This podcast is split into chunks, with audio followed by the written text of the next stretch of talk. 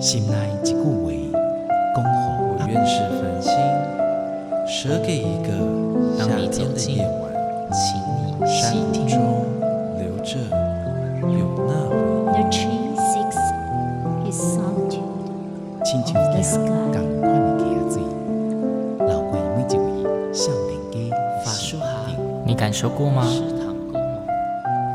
文字里所蕴含的温度，你看见了吗？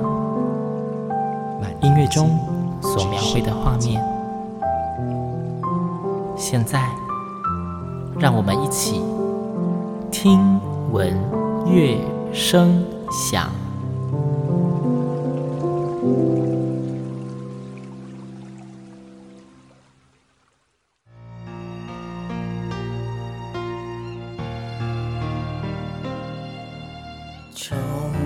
家多辛苦，人们不曾看见。衣服破个洞，头发打了结，蛋糕只能下，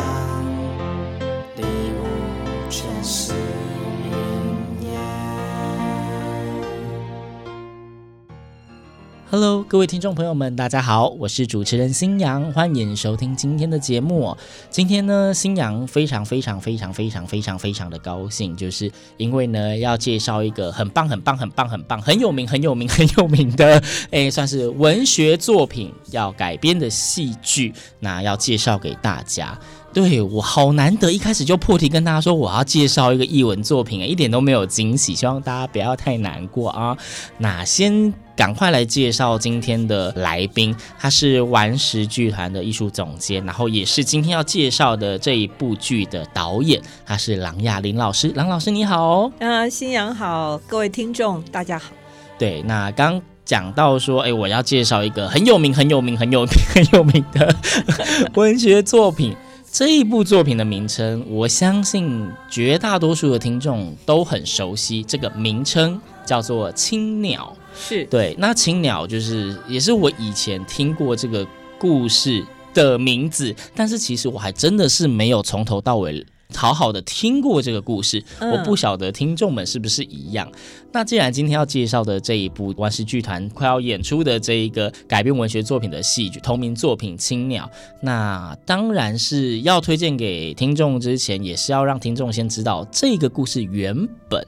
到底在说些什么？所以要请我们的郎老师跟我们介绍一下《青鸟》这个故事。好的，呃，《青鸟》这个剧本哦，它其实来头可不小了啊、哦，它是全世界知名的哦，就像《小王子》一样，嗯、几乎无人不知，无人不晓。嗯，而且他们共同有一个特色，就是事实上它用童话作为一个包装，但它里面的内涵、嗯、内容。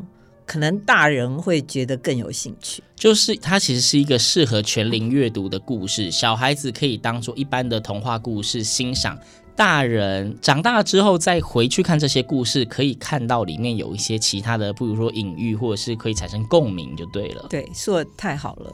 那故事其实并不复杂，可是坦白讲啊，它是一个剧作，也就是说。它不是我们想象的一个小小篇幅的一个童话故事，嗯，其实它是一个编制非常可观的。为什么我说剧作？就它真的很巨大，嗯哦，整个篇幅也好，里面的角色也好，都超乎大家的想象。嗯，因为我们能够看到的青鸟的故事或者小说，其实它已经缩减再缩减了。那这个缩减再缩减的简化版，老师先跟我们简单提一下好，好。好的，那这个故事是在讲呢，有一对小兄妹在圣诞夜，巫婆突然闯进他们家，嗯，就没头没脑的就跟他们讲说，你们必须为我去找青鸟。那找的原因是他的小女儿生病了，巫婆的小女儿生病，对，他说我要青鸟才能够治愈她，嗯。那在同时呢，他们送给呃这个小孩子一个大钻石，那这个钻石有一个神奇的魔法，就是它旋转的时候，它可以穿越过去、现在、未来。哦哦，时时光机呀、啊，对。然后更重要的是呢，它竟然是可以呼唤我们所谓生活周遭这些无生物或者植物他们的灵魂。哎，突然觉得有一种像是那个原住民或是很多民族，他们有那种万物皆有灵的概念，是，是一点都没错。所以当时呢，这个他的魔法石一转，那这些猫啊、狗啊，然后呃一些我们认为嗯、呃、没有生命的元素，光啊、嗯啊、呃、火这些精灵全部都跑出来了。嗯，那这群人呢，就有一点像那个。唐僧要去西天取经的时候，嗯、他周围不是有三个徒弟吗？对，也就是说，刚刚讲的这些精灵都是伴随他们上路的。哇，这同伴还真多啊！同伴很多，然后接下来就进入了冒险的旅程啊、嗯。其实冒险旅程不足为奇，几乎童话故事都有。嗯，但是我要特别讲青鸟，他冒险去的地方，他所 touch 到的议题。就跟一般我们认知的哦，只是看到怪物啊，或者是要斩那个龙啊，哦，斩二龙啊，很不一样。嗯，它是呃一个非常哲学的一些议题。好比说他们的第一站，他们竟然是去探访他们死去的外公。哦，对，那你看他触及的是我们儿童戏剧里头的禁忌，就是对于死亡或者这种悲伤的东西，其实我们不太愿意去演这种东西。嗯。可是他就直接触及死亡这件事，嗯，也就是说，孩子是要怎么认知死亡这件事？嗯，那这出戏里头呢，他在这一段里头有一段很经典的话，而这一个经典的话，竟然在前几年好莱坞的动画就把这一句话变成那个动画的一个主要的诉求。这个话讲的是什么？他就说，其实死去的人不见得会真的死去。只要是活的人想念他，他就没死，哦、记得吗？可可夜总会是是，就是真正的消失是在再也没有人记得他的名字的时候，他就会真正随风飘逝。所以你想想看，我要特别说，作为这个经典的注脚，什么叫经典？嗯、就是你截取一小段。它可能就变成后人创作的一个核心精神，就是它即便是一个很小的元素，都可以发展成一个很完整的作品出来。好，所以第一个我是举这个例子。好，第二幕呢叫做森林逆袭哈。森林大家都觉得哦，大自然里头就很浪漫嘛。嗯，然后我又马上可以举个例子，大家很熟悉《魔戒》里面，记得吗？不知道是第几集，他们去求救，有没有？嗯。好像是双城双城奇谋，对，树人族树人一样，也是从这里头来的，嗯，但有一点不同，就是说小孩子他们去找那些树精灵，目的是要问他们青鸟在哪里。嗯，但远远超乎他们的想象，这些树还有树呼唤来的动物野兽都要杀他们。嗯，为什么？为什么？因为他们开始算总账。因为这一对孩子，他们的父亲是个樵夫啊啊.所以他们以为说，哎，这些应该很亲和力嘛，树应该对他们很好嘛。对不起，就开始面对这些死亡的威胁。所以他要谈一个东西，就是我们今天生态的平衡这个问题。嗯，人们为了文明的发展，为了人认为理所当然，我需要树木。嗯把它变成桌子、椅子或其他，我的盖房子，嗯。但我们没有反过来去思维说，哎，这些东西，比如说道家的思想，真的是取之不尽、用之不竭吗？其实，在文明发展，尤其是他那个百年之前，正是科技开始往上走的时候，嗯，这位梅特林克他已经开始反思科技文明如何跟自然能够达到某一种和谐。所以我们常说，创作者其实他是先知。他是想很远，想的够深，才可以写出很有深度的内涵的作品。所以我举这两个例子，就说明说，为什么青鸟到了我们说现在已经是后疫情时代，我重新把它搬上舞台。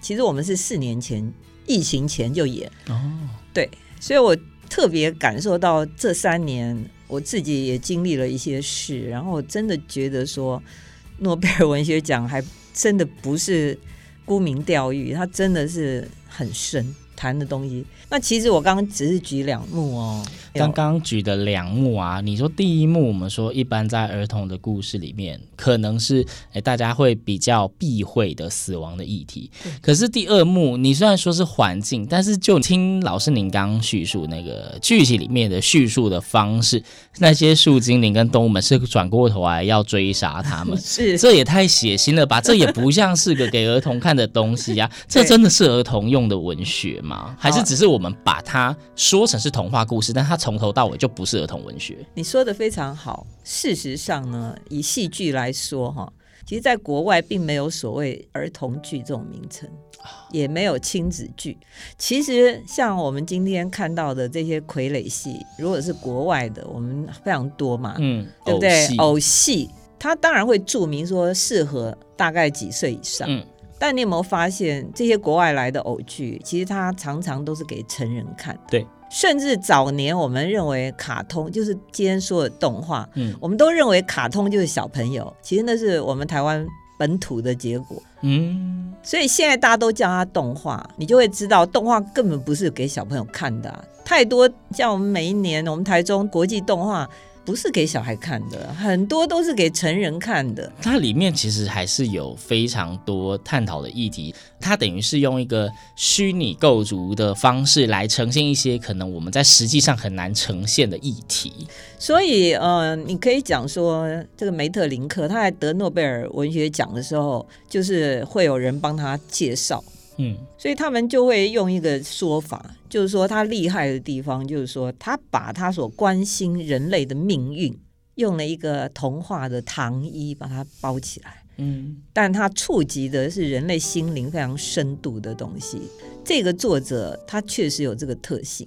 嗯，哦，他创作了非常多作品，他会写诗、散文、小说、剧本。嗯。但青鸟是等于是一个整合起来的集大成，集大成，所以被认为是他经典中的经典，就是整个欧洲都是为之折服，因为他其实本来是他是比利时人，嗯，他后来都在法国哦，他因为法国有那个艺术的氛围，但是当时他要得到那个法国人就觉得说希望他入籍法国，然后帮他提名。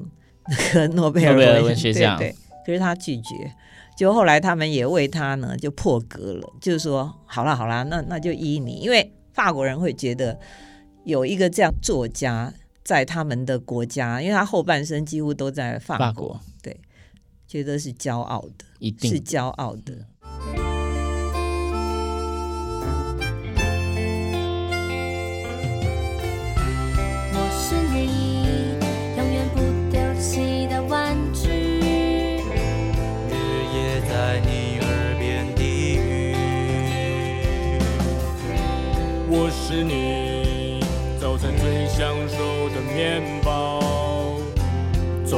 是松软香味扑鼻。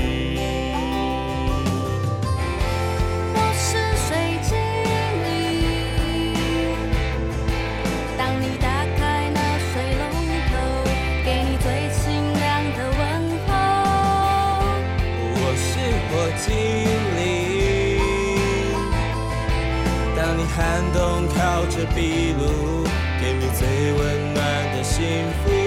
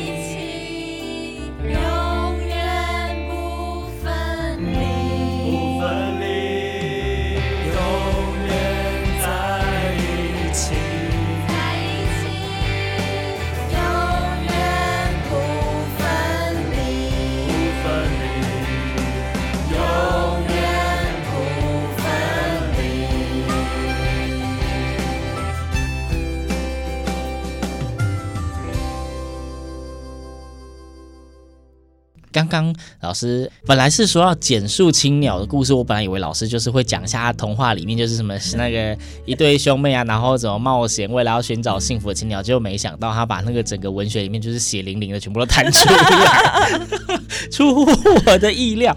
好，没有关系，因为我觉得还是要让大家知道。呃，一个能够得诺贝尔文学奖的作品，它的确是有它的深度的。很多东西就像我们以前小时候在看卡通，我们说看动画，真的就是表面上看它就是一个冒险故事，是是，可是只有到了一个能够读到内涵的人去剖析之后，你才会发现，其实它不只是你想的那样。还有，我必须插个话，就是说，其实你会发现西方的这些童话。血淋淋的非常多，像格林童话，嗯，非常其实里面是很残酷、很残忍的。对，所以嗯、呃，其实我们可能对童话哈，还是要把它放宽一点，它的门槛，嗯、就并不是说都是公主王子，然后那个 kiss，然后就复活了哦，然后就什么 happy after，对对对对对对，对，好，就是其实我们今天要介绍的是《青鸟》的这一部剧，对，那刚刚让大家大概知道了一下《青鸟》它原始的在文学的呈现是怎么样。那既然现在要搬到剧场上，搬到舞台上，而且当初二零一九第一次演的时候，顽石剧团他们主打的是要送给孩子们的礼物。对，那所以代表说，在剧场的呈现上，它应该还是一个适合全龄化可以观赏的剧。没错。那老师可以简单找几个亮点，或是你们怎么处理这一部剧，嗯、然后吸引一下听众，告诉他们这真的是很值得进场看的。事实上，这个剧本是非常复杂的一个，难度非常高的。不管你用哪一国的语文去阅读，可能都有一些门槛。因为它实在是内容太多，嗯，对话冗长，然后角色复杂，就是老讲这我在改编的时候，我自己都面临到蛮大的挑战。那可是当时我们想要有一个原汁原味的呃青鸟，为什么这么讲呢？就历来你就算是在网络上，你有看到一些青鸟的片段，你可能会觉得说啊，是这样子吗？哦，为什么呢？因为其实大家都没有办法把它吞下去，因为太困难，嗯、而且它在技术上你也不知道那个时代，而且你想说百年前怎么可能演这样的戏？因为那连电都还不是很有的时候，换场如此的频繁，然后角色不断的出入，这个太艰难了哈。那所以说，呃，虽然我希望原汁原味，但是我又希望不要去舍弃太多。嗯，所以呢，我就在想什么方法，哦，可以在换景或者角色扮演上面不会有这么大的困难，就是你演出本身就有很大的困难。然后第一个我们想到的就是我结合了动画，嗯，好，也就是我们整个背景，哦，是请了呃去年得到金马奖动画的我们台中的骄傲哈，一个吴德纯老师他的团队。那他结合了一位剪纸，是我们东海美术系毕业的一位高材生，他的专长是剪纸，嗯，所以我们的动画是用剪纸的那样的一个视觉，很特殊的一种感觉，然后去跟演员的表演作为一个搭配。嗯那它的好处就是我们不用频繁的换景，嗯哼，动画本身它随着剧情它就会有变化，对，但它那个变化又不要变成多到抢了演员的风采，因为毕竟我们主要还是看的是剧，而不是看动画。台湾有一些投影的使用是有问题，在美学上来说，它常常是以为有就很好，可是事实上不是投影有就好，投影要配合你演出的内容哦，所以。我也是希望用一个实验去证明说我的理念，就是我觉得动画不能喧宾夺主，所以它要能够非常 match 到我们的剧情。嗯，那第二个呢，就是表演，因为角色过多，百来个，就是一般在台湾你要几百个演员是很困难，不太有机会，嗯、又不是拍什么大型电视剧，所以我们就是选择了用。音乐歌舞剧，嗯，那音乐歌舞剧它是用一种抒情的方式，所以它可以在角色上用情绪，就是说透过歌跟舞来表达一种抒情的情绪。所以相对来讲，你有一些重复性太多的角色，你就不用，嗯，它你就有代表性，对，而不是全部的人都要上哦。因为比如说森林那场原作里头，它至少七八棵大树。然后动物一大群。那我们就可能转换成有一些舞蹈动作，同样可以达到它的一个。恐吓小朋友的状态，而不是真的要找那么多的树、那么多的人，然后来去嗯嗯嗯哦。这是我们在改编的时候，就是运用一些美学上的方式去让这个戏更好看。嗯嗯嗯，对。所以其实刚目前这样讲，就就就已经有一些亮点了。像呃，应该说，这样近几年就是大家一直在讲说科技艺术、科技融入艺术的这个部分，在动画上有使用，而且刚刚讲到剪纸融入，就是类似我们说。是、哎，可能算剪纸动画吗？这样说是对的吗？还是说只是这个动画里面是有剪纸的元素在里面？哎，动画成分很大。对，动画成分 OK，没办法成立成为一个真正的剪纸动画，因为它是配合我们的剧情，嗯、它不能独立去放。当然，当然，对对对，对应该讲说，我我之所以要提到这个，是因为不管是从剪纸呈现的元素，或是以动画的元素来说，它本身在呃视觉上面就可以提供大家有更大量的资讯跟视听觉的享受，而且通常有这一些元素在场的时候。小朋友也比较容易更加的有兴趣，是因为会有很丰富的视觉刺激，而不是说要他们只是看着一个人在那里而已。而且我们在设计的时候，事实上是有跟着剧情走，嗯，所以呢，某个部分人跟动画是有一点互动的，嗯，哦，它是呼应的。那总之，我们今天介绍青鸟的这一部作品哦，呃，如果大家跟星洋一样，你听过这个名词青鸟，但是你可能对这个内容不熟，是你或许您在网络上去搜寻青鸟，搜寻梅特林克，都会有很多的资料，不管是对于一些文本的介绍，或是段落的介绍，或者是即便你找的是青鸟的童话故事版本的一些大纲。呃，让你自己可以先大概了解一下这一部作品它到底在说些什么。那如果你是真的有深入了解之后，你就会发现这样的作品它有深层的内涵，很适合大家都去看，不论年纪。